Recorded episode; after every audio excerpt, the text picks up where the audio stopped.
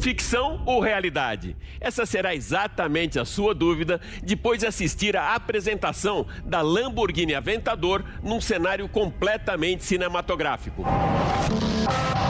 A superprodução para esse lançamento aconteceu num clima no ar de apocalipse tecnológico, com o Aventador desviando de obstáculos, o solo se rompendo como em um terremoto e a máquina italiana acelerando a 350 km por hora para escapar das fendas abertas no deserto. Isso é só o começo.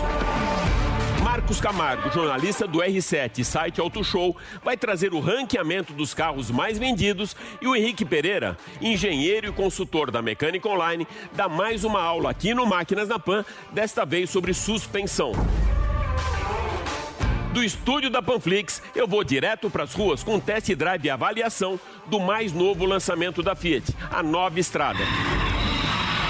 Na Rússia, aquela corrida que seria mais uma para inglês ver, ficou russa. Lewis Hamilton adiou o recorde de 91 vitórias para a Alemanha e o primeiro lugar em Sochi ficou com seu companheiro de equipe, Valtteri Bottas.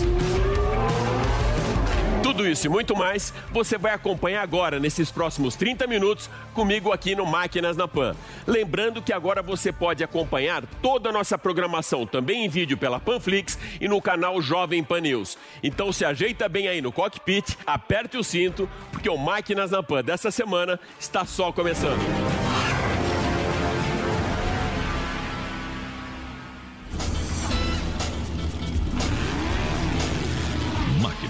Pan. Então, para darmos a largada no programa dessa semana, eu convido você para acelerar junto comigo um super esportivo que é objeto de desejo por todos apaixonados pelas máquinas italianas e que prima pelo design arrojado e excelente projeto aerodinâmico, o Lamborghini Aventador LP 700/4. No mês passado, a gente apresentou para você os carros mais caros do planeta, aqueles que não cabem no seu bolso.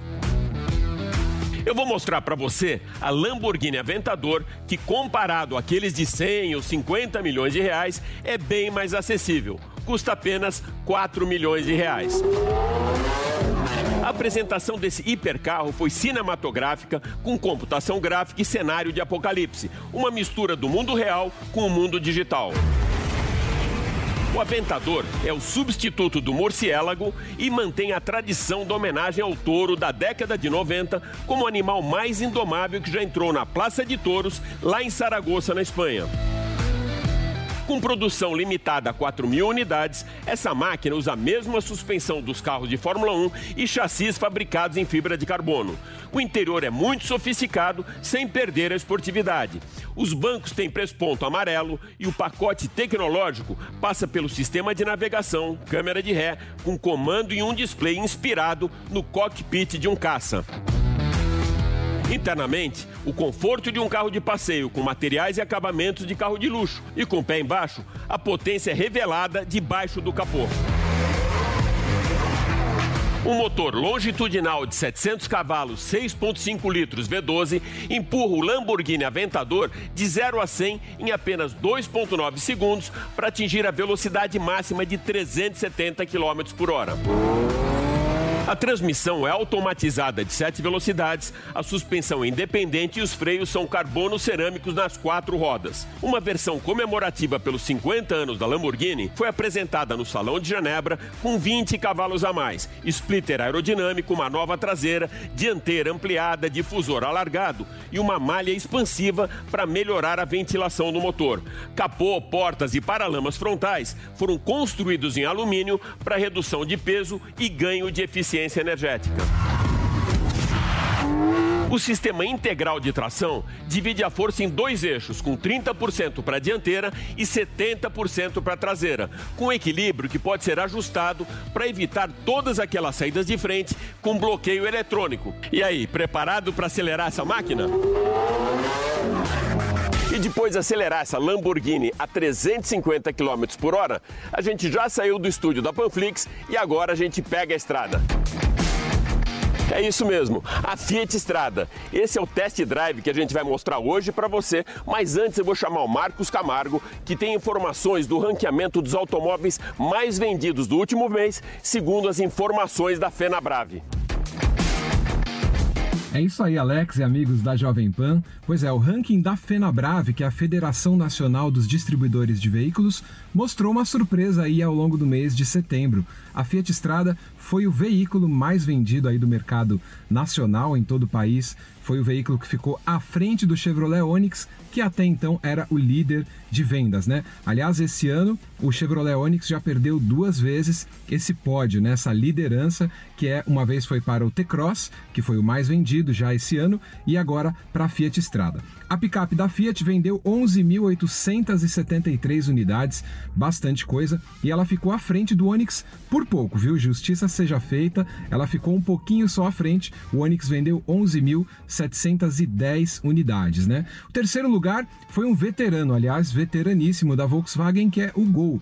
E isso muito por conta das locadoras, né? As locadoras voltaram a comprar veículos, elas fazem compras em grandes lotes e o Gol ainda é muito forte nesse segmento. Ele vendeu 9.134 unidades que não é um volume nada desprezível, né? Aliás, a venda de veículos cresceu 14,5% em setembro em relação a agosto. E essa recuperação está indo muito além do que os analistas esperavam, viu, Alex? Realmente o mercado está acelerando mais rápido, o que é uma ótima notícia, né? Mas ainda tem falta de produtos, ainda a gente vê uma crise em vários setores dentro do segmento automotivo isso segue, né?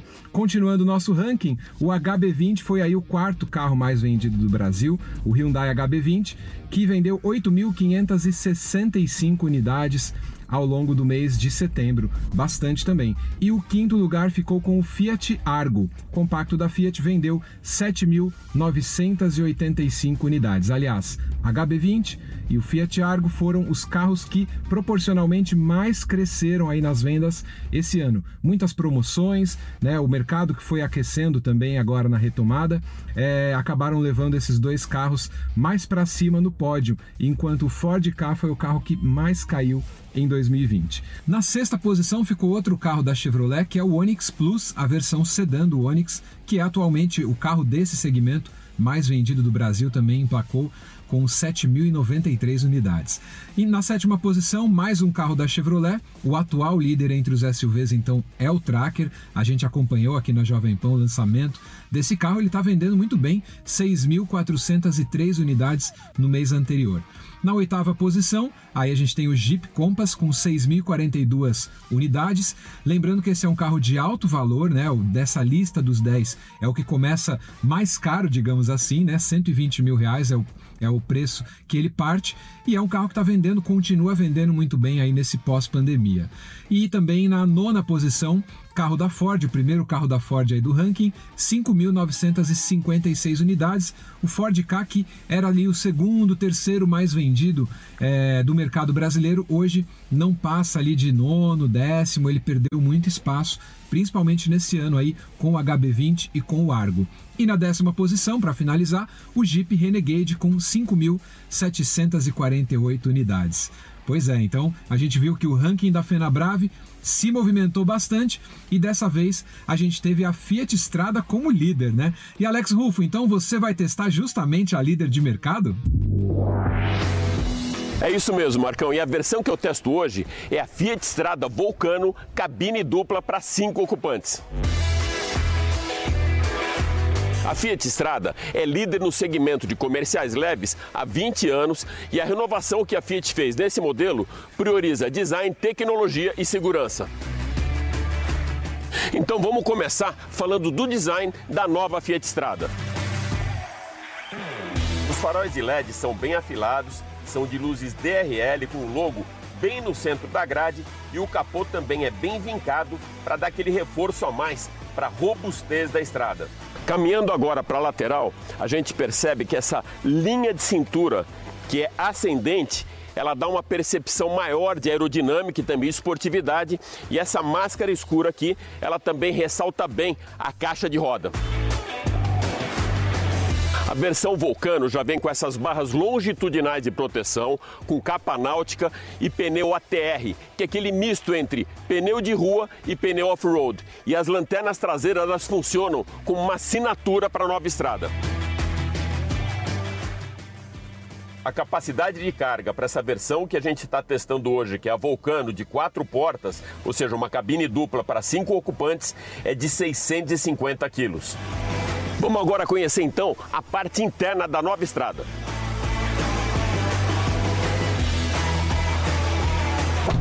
Internamente, a cabine está 30% maior que a versão anterior. Muito espaço interno também para celulares, garrafas, latinhas, carteiras e outros objetos pessoais. A direção, ela tem assistência elétrica progressiva, o volante é multifuncional e também dá acesso aos principais comandos e todas as informações sobre o carro. Os retrovisores são elétricos, um quadro 3.5 polegadas TFT bem à frente do volante, uma central multimídia U-Connect 7 polegadas. Isso tudo dá uma conectividade a mais para a nova estrada. Ela tem também uma tela sensível ao toque e funciona tanto com Apple CarPlay como com Android, sendo possível espelhar até dois smartphones. O sistema dá suporte a múltiplas conexões via Bluetooth e agora conta com computador de bordo com uma segunda porta USB para os passageiros. Vamos pegar a estrada junto então? Na versão Vulcano, rodas de liga leve, motor 1.3 Firefly de 4 cilindros, 109 cavalos de potência no etanol e com gasolina, 101 cavalos a 6 mil rotações. A nova estrada Vulcano conta também com vidros traseiros elétricos, um banco que é misto entre couro e tecido, câmera de ré, volante em couro, faróis em LED e sensor de estacionamento. A nova estrada está com uma maior altura em relação ao solo e também com melhor ângulo, tanto de entrada quanto de saída. Falando agora um pouco de segurança, controle de estabilidade, assistente de partida e rampa e controle de tração avançado e locker, que é o TC Plus. Esse sistema auxilia as manobras do veículo quando o carro está em terreno escorregadio e com a roda patinando. Quando você aciona essa tecla, o TC Plus, o equipamento transfere mais torque para a roda com maior aderência, fazendo com que a picape vença qualquer tipo de obstáculo. A função é desativada automaticamente a partir de 65 km por hora. A nova estrada traz também uma nova suspensão dianteira e traseira, pensando na melhoria do conforto e da dirigibilidade do veículo. Ela vem com novas molas, além de uma travessa de suspensão e barra estabilizadora na dianteira e um novo eixo traseiro test drive da nova Fiat Strada fica por aqui, mas eu queria só dar um destaque especial para a suspensão do veículo, principalmente um comercial leve como esse.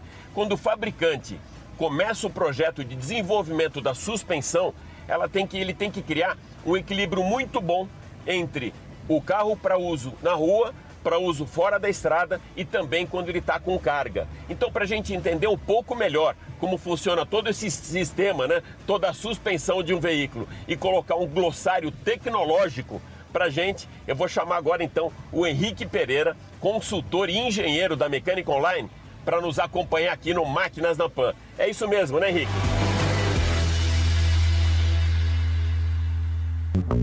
Exatamente, Alex. Vamos tentar hoje falar sobre suspensão dos carros. Existe uma variedade muito grande, mas vamos mostrar as principais do nosso mercado, como elas funcionam e o que tem em cada uma delas. E depois desse teletransporter digital, eu estou de volta aqui nos estúdios da Panflix para continuar esse bate-papo com o Henrique. Henrique, a suspensão envolve uma série de componentes. Quais os principais componentes e quais as suas funções? Suspensão tradicional, ela é formada por mola e amortecedor. A mola, ela vai dar o balanço no carro, o conforto. E o amortecedor é para evitar que a mola retorne rapidamente ou que desça muito rápido. Então o amortecedor, ele dá suavidade no movimento da mola. Henrique, como funciona então o trabalho da suspensão no carro? E que tipos de suspensão estão disponíveis no mercado? Alex, a suspensão de um carro funciona de forma a não levar para dentro dele as irregularidades da pista. Buracos, passagens sob lombadas. Então ele tem o sistema mola, amortecedor e roda, e esse trabalho todo vai ser feito pela suspensão para não levar essa irregularidade para dentro do habitáculo. Também, quando você dirige o carro, a suspensão deve dar de forma que o carro seja balanceado, que uma roda levante, a outra baixa, de acordo com a inclinação da pista. A suspensão de um carro de passeio é calibrada para conforto. E um carro de carga, uma picape, por exemplo, seja ela pequena, é feita para carregar carga, é uma, é uma suspensão mais robusta. Esta é uma típica suspensão dianteira, uma McPherson, nome dado em função do inventor. Ela é fixa na carroceria, vem a mola, o amortecedor e é fixa também diretamente no chassi do carro por um triângulo conhecido como bandeja. Aqui vem a roda e é uma suspensão extremamente simples, prática, de baixo custo. Ela equipe hoje mais de 90% dos carros nacionais e também muitos dos carros importados. É a suspensão mais comum que nós temos nos dias de hoje. Existe ainda uma configuração de suspensão dianteira chamada de duplo A. Na verdade, são duas peças triangulares, parecidas com essa, não tenho nenhuma para te mostrar aqui no momento, mas elas funcionam ligadas à carroceria, com a mola e amortecedores intermediário, subindo e descendo em conjunto. Essa é a chamada duplo A, dois As subindo e descendo juntos. Essa aqui é uma suspensão independente do tipo multilink e está na traseira de um veículo. Ela é multilink porque ela é fixa da roda para o chassi por vários pontos, de 3 a 5 pontos diferentes. E ela trabalha independente em cada roda. Você tem a mola do mesmo jeito, o amortecedor, só que ela não tem nenhuma ligação com o outro lado do carro. Neste caso, também um carro tracionado 4x4. Então ele tem toda essa ligação que traz até o diferencial para fazer a movimentação das rodas quando você opta pela opção 4x4. As suspensões multilink são as de maior tecnologia e para os carros premium do mercado de hoje. Em alguns carros premium, encontramos a suspensão a ar, que na verdade é uma bolsa de ar instalada dentro da suspensão, regulada a sua pressão para que fique mais rígida ou mais macia, dependendo da forma de dirigir. Ela pode ser esportiva ou econômica, dando mais conforto ou melhor desempenho. O carro também, nas curvas, regula esses bolsões, fazendo com que ele fique mais estável. Você fica mais junto ao chão porque a suspensão se ajusta àquela determinada estrada. Esse tipo de tecnologia só é encontrada hoje em carros premium. Essa aqui é uma típica suspensão traseira com eixo de torção. As duas rodas são montadas no mesmo eixo, com seus componentes, e ao centro eu tenho um eixo que torce. Mas de qualquer forma, as rodas se movimentam juntas, elas não têm a movimentação independente. Você pode observar desse lado a montagem da mola, as buchas, o amortecedor, todos que fazem o trabalho de absorção das, das imperfeições do solo. Eles estão linkados entre si por um eixo, mas têm esse trabalho de absorção independentes de um lado e de outro. Existe ainda mais uma configuração de suspensão traseira que seria o de eixo rígido com feixe de molas, ou molas parabólicas também. Ela não tem a mola helicoidal, você tem os amortecedores e as molas são dessas travessas que tem aqui. O eixo é rígido e ele é utilizado principalmente em picapes pesadas ou leves, mas principalmente para trabalho pesado. Esse tipo de configuração é muito comum quando você tem um carro com tração exclusiva traseira. Então, Alex, espero ter dado uma noção básica de como são as suspensões dos carros atuais. Agora é importante a manutenção, alinhamento, balanceamento das rodas sempre e durante esses procedimentos verificar se há um vazamento, se ele estava com algum ruído e, se necessário, trocar os amortecedores e molas. Dá uma olhadinha no manual do carro, porque lá especifica com quantos quilômetros você deveria trocar os amortecedores. Por volta de uns 80 mil quilômetros. Espero ter colaborado. Um grande abraço. Colaborou e muito, meu amigo. Um grande abraço para você também. A aula que a gente teve agora com o Henrique Pereira foi muito boa. O mesmo a gente já não pode dizer de Lewis Hamilton, que não fez a lição de casa direito e cometeu erros primários antes mesmo da largada para o GP da Rússia na semana passada. Valtteri Bottas venceu em Sochi e uma dupla penalização adiou a festa de Lewis Hamilton pela comemoração das 91 vitórias que o colocariam ao lado de Schumacher como maior vencedor na Fórmula 1. O inglês foi penalizado com 10 segundos por simular a largada da prova antes do início da corrida em lugares proibidos duas vezes. Esse talvez tenha sido o único momento fora do padrão de uma corrida monótona e extremamente protocolar. Bottas venceu pela nona vez na Fórmula 1, exatamente na mesma pista onde conquistou a sua primeira vitória em 2017. Essa também foi a sétima vitória da Mercedes em Sochi, mantendo a hegemonia dos carros da flecha de prata no circuito russo. Desde a primeira prova, realizada em 2014, a Mercedes venceu todas. O circuito de duas longas retas e 18 curvas de baixa é de difícil ultrapassagem, lento e não tem a preferência dos pilotos na Fórmula 1. O pódio em Sochi foi uma cópia invertida do que assistimos na Áustria, Hungria, Inglaterra, Espanha e Bélgica nessa temporada. Dois pilotos da Mercedes e Max Verstappen da Red Bull.